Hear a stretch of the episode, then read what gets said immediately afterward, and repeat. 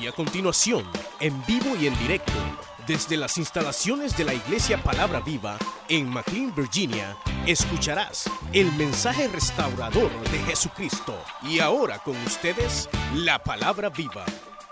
Gloria a Dios. Capítulo 19 de San Juan, verso 15. Amén. ¿Lo tienen? Amén.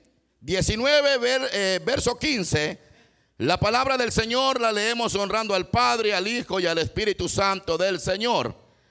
Pero ellos gritaban, fuera, fuera, crucificarle. Pilato les dijo, a vuestro rey he de crucificar. Respondieron los principales sacerdotes, no tenemos más rey que a César. Así que entonces eh, lo entregó a ellos para que fuese crucificado. Tomaron pues a Jesús y le llevaron. Y él cargando su cruz salió al lugar llamado la calavera en hebreo, Gólgota. Y ahí le crucificaron y con él a otros dos, uno a cada lado y Jesús en medio. Y escribió también Pilato un título que puso sobre la cruz, el cual decía, Jesús Nazareno, rey de los judíos. Y muchos de los judíos leyeron este título porque el lugar donde Jesús fue crucificado estaba cerca de la ciudad. Y el título estaba escrito en hebreo, en griego y en latín. Y dijeron a Pilato los principales sacerdotes de los judíos, no escriba rey de los judíos, sino que él dijo, soy rey de los judíos.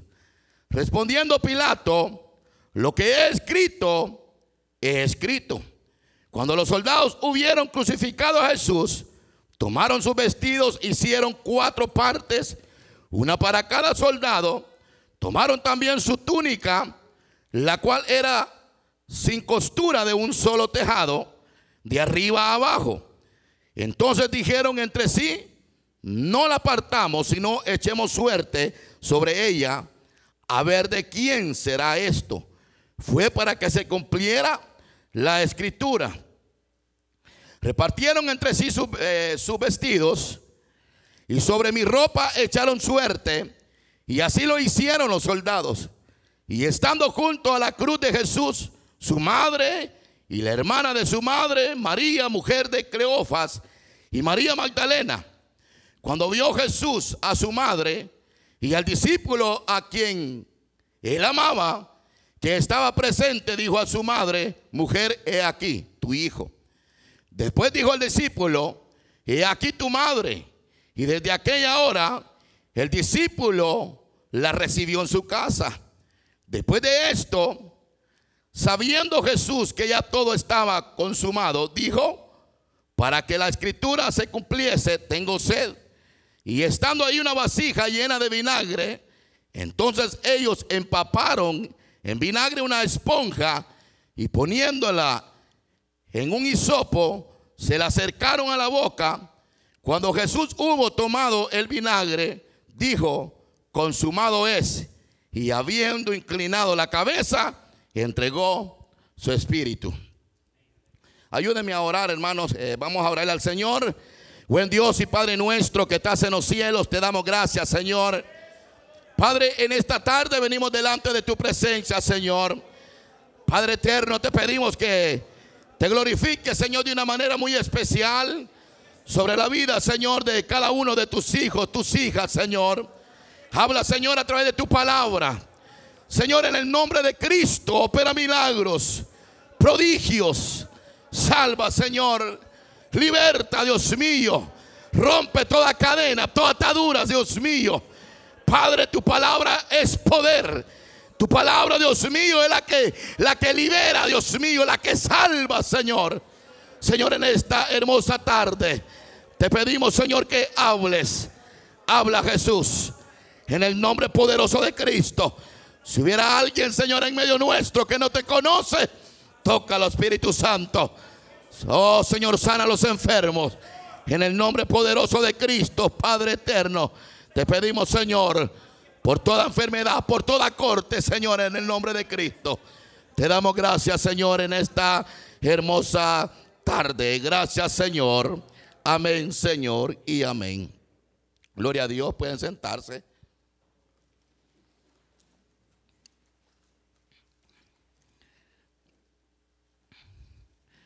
Aproximadamente, hermanos, eh, aproximadamente en el año 155, eh, después de Cristo, eh, la arena del circo, del circo romanos, se había llenado, hermanos, de, de espectadores que clamaban, hermanos, a una sola vez por la muerte, hermanos, de que de quien el imperio romano clamaban como, como que si quien era el peor de los, de los criminales. Por más de 20 minutos estaban gritando, estaban eh, hablando, diciendo, queremos ver sangre. Hermanos, queremos ver sangre. En sí, hermanos, no se sabía de quién se trataba. Pero clamaban, hermanos. Clamaban diciendo, queremos ver sangre. Y de repente, hermanos, sacaron al, al prisionero. Y cuando sacan al prisionero, se da cuenta la gente de que era un anciano. Era un anciano que tenía el pelo blanco. Era un anciano que tenía la barba blanca. Y de repente lo sacan, lo sacan atado de las manos, lo sacan atado de los, de los pies con cadenas. Y iban, y iban, lo llevaban los soldados caminando, hermanos, hacia una hoguera. Hacia una hoguera, hermanos, que había sido construida, hermanos, en, en aquel circo romanos. Para luego, hermanos, encenderla. Ponerle fuego y encenderla y poder, hermanos, quemar vivo a aquella persona en medio del circo romano. Mientras, hermanos, el, el, procónsul llevaba, hermanos, al anciano. Eh, hermanos, lo llevaba el procónsul al anciano. El, el procónsul le dice al anciano, anciano, sabes, todavía tienes oportunidad de salvarte. Y el anciano miró al procónsul y le dijo, ¿qué tengo que hacer?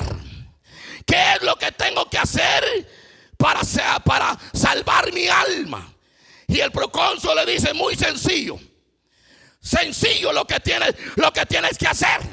Enfrente de esta gran multitud que está en este circo romano, lo único que tienes que hacer es negar a Jesucristo.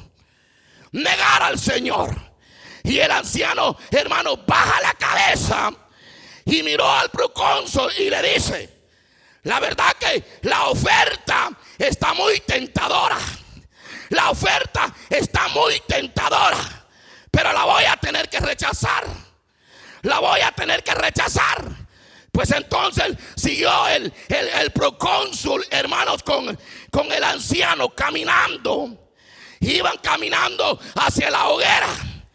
Y allá en el camino se vuelve a, parar el, el procónsul y le dice, anciano, todavía tienes oportunidad de salvar tu alma. Y entonces, entonces viene, viene, viene el, anciano, le dice, le dice al procónsul, tú también tienes oportunidad de salvar tu alma de las llamas del infierno. Y se fue caminando el procónsul.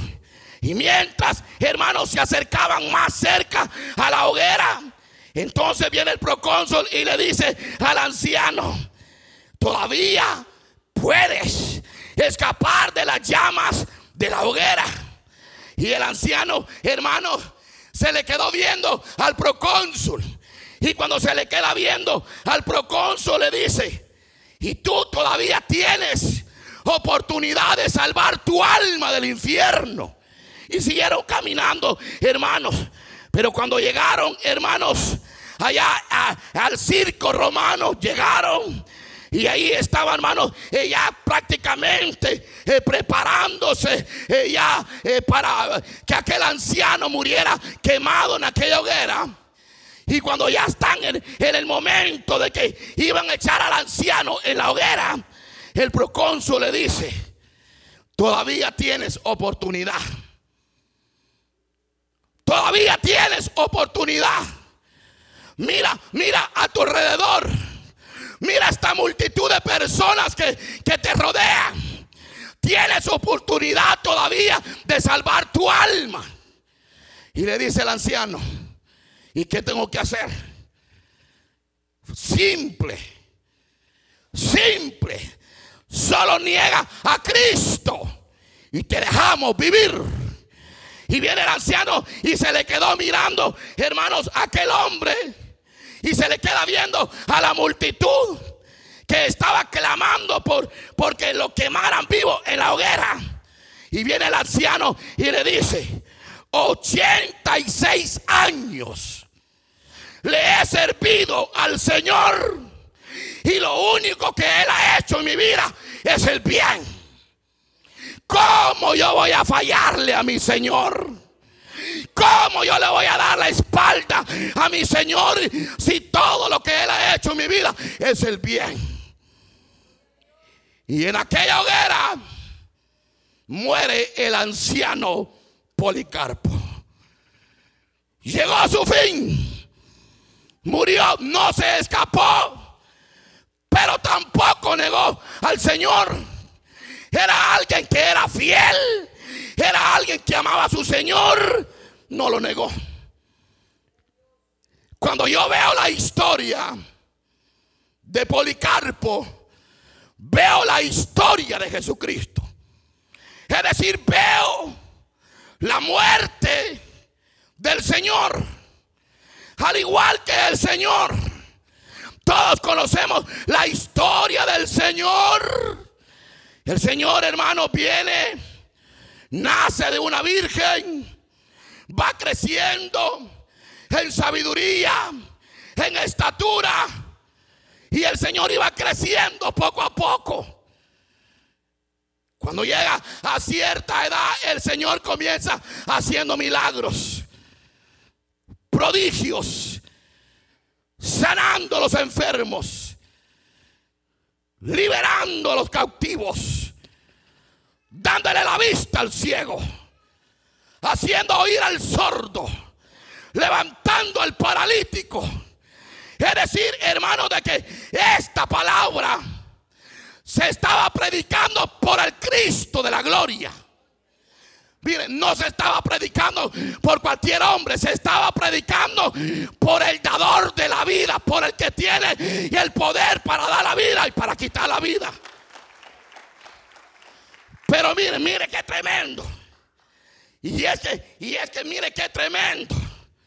Porque Cristo venía con una palabra de esperanza a este mundo.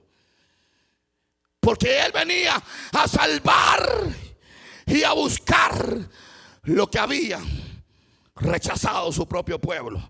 Lo despreciaron, no lo quisieron. La Biblia dice, a los suyos vinos, pero los suyos no les recibieron. Pero los que le recibieron, les dio potestad de ser hijos e hijas de él. Bendito sea el nombre de Dios para siempre.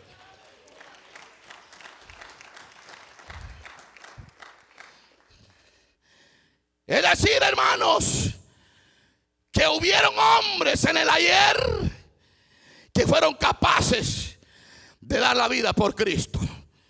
Juan el Bautista murió, dio la vida por el Señor, porque lo amaba, lo amaba. Amaba tanto el Señor que fue capaz de dar la vida por el Señor. ¿Saben por qué, hermanos? Yo quiero decirle a usted que la palabra del Señor que nosotros predicamos tiene poder. Tiene poder. Porque nosotros no predicamos a un Cristo muerto. No predicamos a alguien que murió y que se quedó en la tumba. No predicamos a Mahoma. Juan el Bautista murió, pero ahí se quedó. Ya no se levantó. Pero el Cristo que nosotros predicamos, ese no se quedó en la tumba. Ese se levantó el tercer día con poder y gloria y ahora está a la diestra del Padre intercediendo. Jesucristo traía la buena nueva de salvación a este mundo. Porque el Evangelio de Cristo es poder y potencia de Dios vivo. Dios es poder. Y este Evangelio cambia, transforma, restaura, levanta la vida de las personas. Y mire qué lindo que cuando Cristo andaba predicando la palabra del Señor aquí en la tierra, Él se compadecía de la gente. Le daba de comer al hambriento. Allá estaba la suegra de Pedro, muriéndose con una fiebre. Y ahí llega el Señor y la sana. Le dio vista al ciego, levantó al paralítico. Es decir, que Cristo se compadecía de la gente. Por eso, hermanos, que dice la Biblia, se acercaban a Él todos los publicanos y pecadores. Porque Cristo no vino por los, por los sanos, vino por los enfermos, vino por el borracho, vino por la prostituta, vino por el ladrón, vino por aquel hermano que ha hecho cosas grandes. Pero mire, sin embargo, sin embargo, llegó el día que Cristo tenía que ir a la cruz.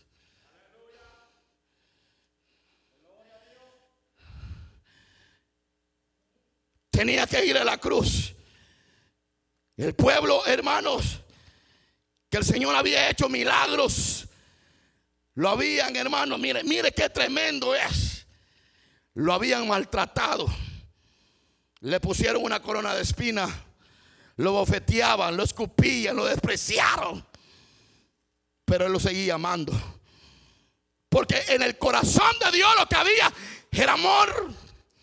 Porque en el corazón de Dios lo que había era compasión para la gente. Es decir, que en el corazón de Cristo no había odio, no había rincón. Lo que había en el corazón de Cristo es amor, amor, amor. De lo que hoy necesita el mundo es de amor.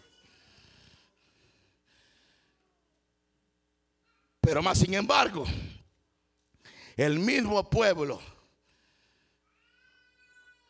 que él hizo milagros y prodigios, el mismo pueblo lo crucificó. Lo mataron. Pero para, lo mataron. Pero, pero miren, cuando Cristo está muriendo en la cruz del Calvario, Él ahí está derramando la sangre. Y la sangre de Cristo tiene poder. Mire, si Cristo no hubiera derramado su sangre, sus pecados no hubieran sido limpios. Pero bendito sea la sangre de Cristo que limpia los pecados del hombre. Tenía que ir a la cruz para limpiar tus pecados y mis pecados. Porque en aquella cruz se estaba consumiendo el plan redentor de Cristo para la humanidad. Qué amor tan grande del Señor, hermano. Que haya muerto en la cruz del Calvario por nosotros. Hermanos, el Padre dando a su único hijo unigénito que viniera a morir en la cruz del Calvario por usted y por mí. Siendo nosotros aún pecadores, mentirosos, idólatras, fornicarios, hechiceros a Dios no le importó, Él vino por usted y por mí. Y mire qué lindo, hermano, de que el Señor, hermano, ahora mire, se han visto testimonios que Dios ha levantado borrachos de la cuneta, marihuaneros, que hoy predican la palabra del Señor. Pero eso solamente lo puede hacer Jesucristo. Nadie más. Él nos ama como somos. Él no hace sección de personas. Él nos quiere, Él nos ama, Él se entregó completo por nosotros en la cruz del Calvario. Es cierto, murió. En la cruz murió. Lo clavaron. Sus manos, sus pies. Ahí estaba muriendo el Hijo de Dios. El diablo estaba contento. El diablo dijo, ya lo logré. Ya, ya este se le, se le terminó, se le terminó su, su, su tiempo. Ya este, ya lo mato y se terminó. Pero mire hermanos, es cierto que lo mataron. Es cierto que lo enterraron. Es cierto. Y eso la palabra de Dios le dice que es cierto. Pero en el Señor que nosotros predicamos, Él no se quedó en la tumba. Yo quiero que usted se meta en la cabeza que el Señor no se quedó en la tumba. La Biblia dice que al tercer día resucitó.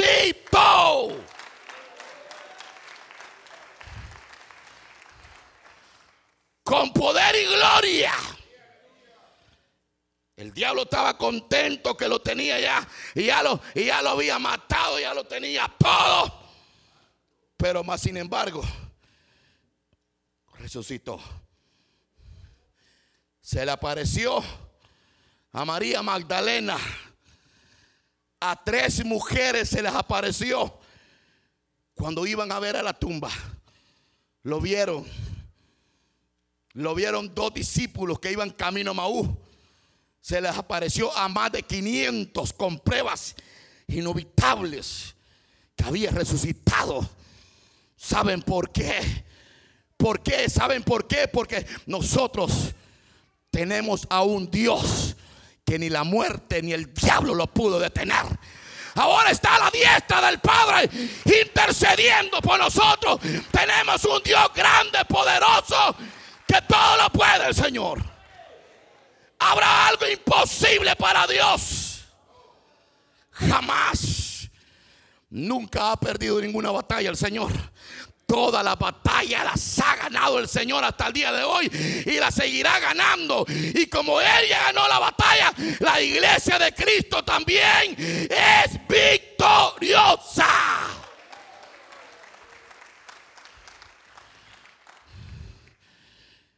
Porque la iglesia de Cristo no está fundada en ningún hombre, sino que en la roca que desecharon. Jesucristo es la cabeza de la iglesia. Y como Cristo está con la iglesia y está con nosotros, somos más que vencedores. ¿Qué importa que el diablo se levante? ¿Qué importa que Satanás lo quiera destruir? ¿Qué importa? Mire, va a llegar el momento que el diablo se va a levantar, pero usted solamente mire hacia el cielo y mire que allá arriba hay un Dios que todo lo puede, que nunca ha perdido ninguna batalla. Jamás. Jamás. Yo no sé por qué usted anda llorando cuando le dan malas noticias ahí dice, ay, me voy a morir. Ay, es que el doctor dijo que ya me queda poco tiempo para irme de esta tierra. Ay, es que yo no tengo paz en mi corazón. Ay, es que si usted viera la prueba que estoy atravesando yo, hermano. Qué complicada la situación que estoy atravesando. Yo no sé si voy a poder salir de, de esta prueba. Porque usted ha dejado de creer en Dios. Pero ¿acaso no está el Señor con usted y con mí? ¿Y acaso el Señor no está con usted y con mí? Mire, y si Dios es con nosotros, ¿quién contra nosotros? No importa que el diablo se levante, con nosotros está el Rey de Reyes y Señor de Señores. Qué linda la palabra de Dios, hermanos.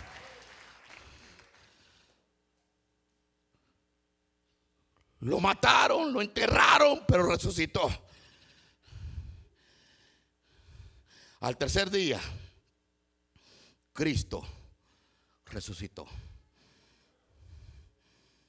¿Se da cuenta? Que el Evangelio de Cristo no es ninguna religión. Yo no sé cuál es la religión que usted anda alabando hasta el día de hoy. Yo no sé, quizás usted todavía viene a la iglesia y probablemente sigue adorando a algún santo. Quizás todavía tiene el sagrado corazón de Jesús en la entrada de la puerta de su casa. Quizás tiene herradura, ruda, cualquier cosa adentro de su casa.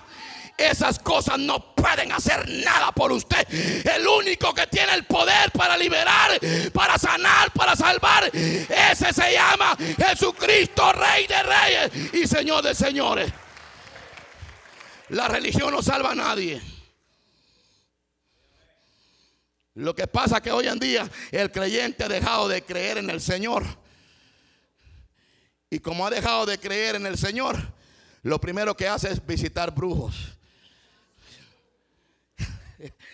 Se van a visitar a los, a los, a los que le lee la mano. Y líderes. No, pero no de aquí. Líderes. La gente va a que le lea la mano, la mano, le leen la mano y le dicen, mire, usted le queda tantos años de vida. ¿Cuántos le dijo? ¿Cuántos años le dijo el doctor que le iba a caer de vida? Tres años, ok. No, el doctor le dijo mal, a usted le quedan dos años. Pero mire, yo con un trabajito que le haga, mire, le garantizo que usted se va a sanar. Solo tráigame mil dólares y mire, y ya va a ver. Va a cambiar. Mire que, mire, mire, no se preocupe. Ah, mire, mi matrimonio se está deshaciendo. Mi matrimonio se está yendo, eh, se está desbaratando. No se preocupe, le dice el brujo. Tráeme 500 dolaritos y tu esposo te lo voy a amarrar y, va a estar contigo. Y tu matrimonio no se va, no se va a desbaratar. Falsas cosas falso testimonio que da, que da ese tipo de gente. Mire lo que Dios edifica permanece para siempre, porque nuestro Dios es grande y es poderoso para obrar. Yo no le creo lo que la gente diga. Yo soy el tipo de creyente que no le creo lo que la gente diga. Yo le creo lo que la palabra del Señor dice. Y si la Biblia dice, y serás salvo tú y toda tu casa, es una promesa que tarde o temprano se va a cumplir. Y que aunque, aunque por el momento todo esté oscuro, hermano. Porque hay momentos de que todo se pone, se pone una nube negra sobre la cabeza de uno. Que uno dice, ya no aguanto más. Y peor si la cipota se va de la casa. O el cipote se va de la casa y anda con malas juntas. Híjale, hermano, se complica la cosa. Y el padre de familia no hace nada. Es que el cipote se anda así. No, hombre, lo que usted tiene que hacer, ¿sabe? Le voy a dar la clave. Mire lo que tiene que hacer cuando vea a un hijo rebelde o a alguien o al esposo o a la esposa que se haga que ande rebelde. Lo único que tiene que hacer es hincarse, clamarle a Dios, porque Dios cambia, transforma la vida de las personas. ¿Sabe por qué? Porque la oración está el poder del creyente. Dios cambia a las personas y las transforma a las personas. No hay nada imposible para Dios, hermanos. Yo hasta el día de hoy sigo creyendo en Dios. Porque su palabra nunca ha fallado, ni va a fallar. Ni va a fallar.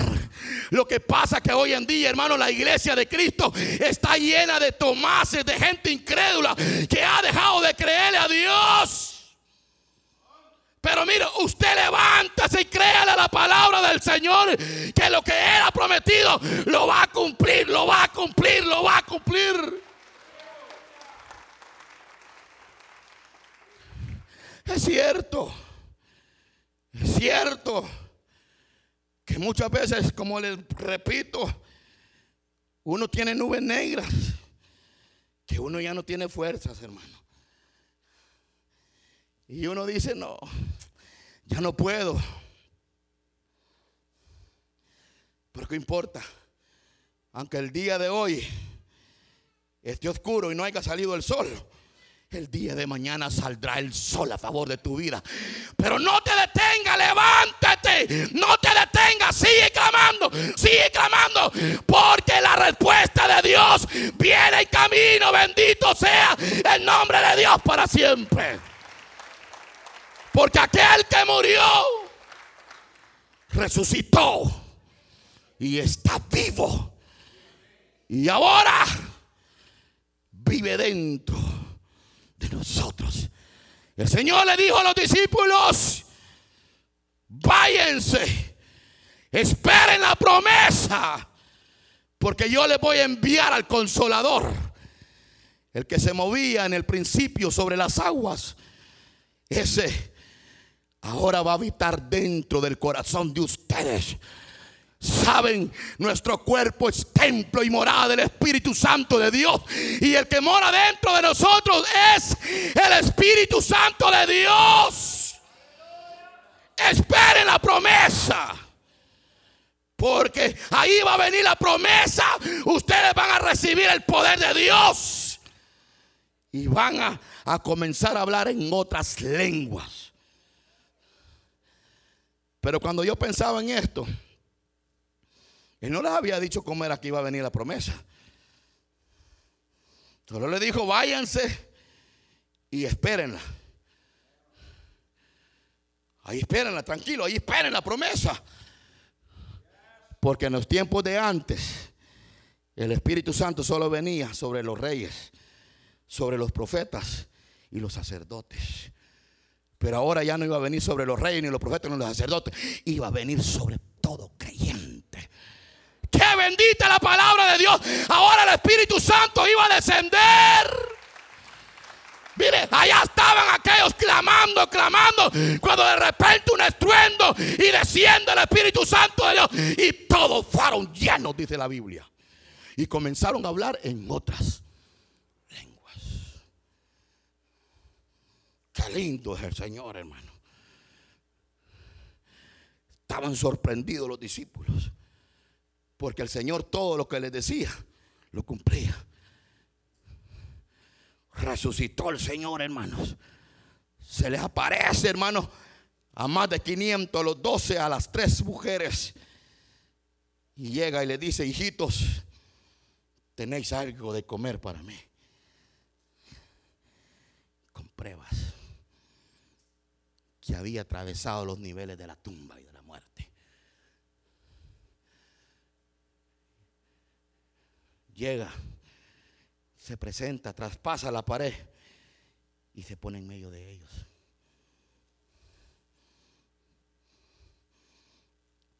Yo no sé cómo este, este, este, este, esto. Pero lo, todo lo que el Señor les dijo se cumplió. Les había dicho que iba a resucitar al tercer día. Resucitó.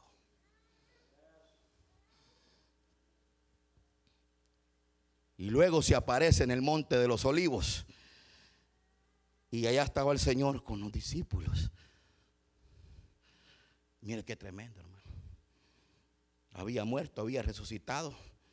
Y después aparece en el monte de los olivos. Hablando con ellos. Y de repente ellos se dan cuenta de que el Señor poco a poco se va levantando y levantando. Y una nube lo oculta y se lo llevó. Se fue. Vino, murió,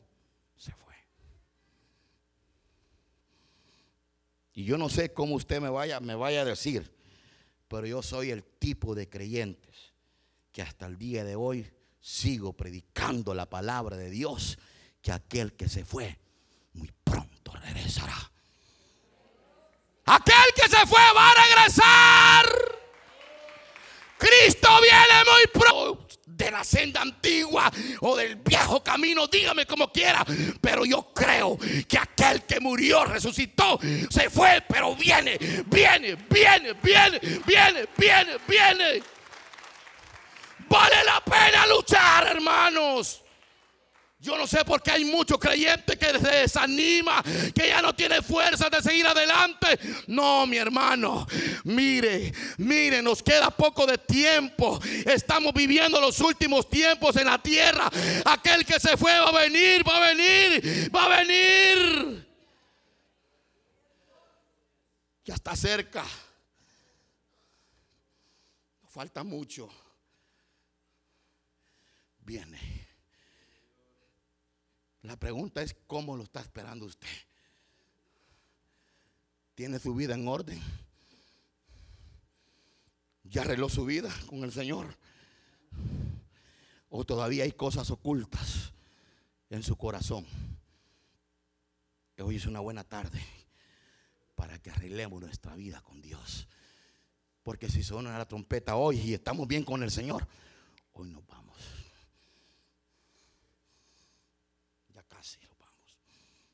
Yo le voy a pedir que se ponga de pie. Usted escuchó el mensaje restaurador de Jesucristo desde las instalaciones de la iglesia Palabra Viva en McLean, Virginia. Si este mensaje ha sido de bendición para su vida y necesita oración, contáctenos al teléfono 571-633-0469. 571-633-0469. Que Dios le bendiga.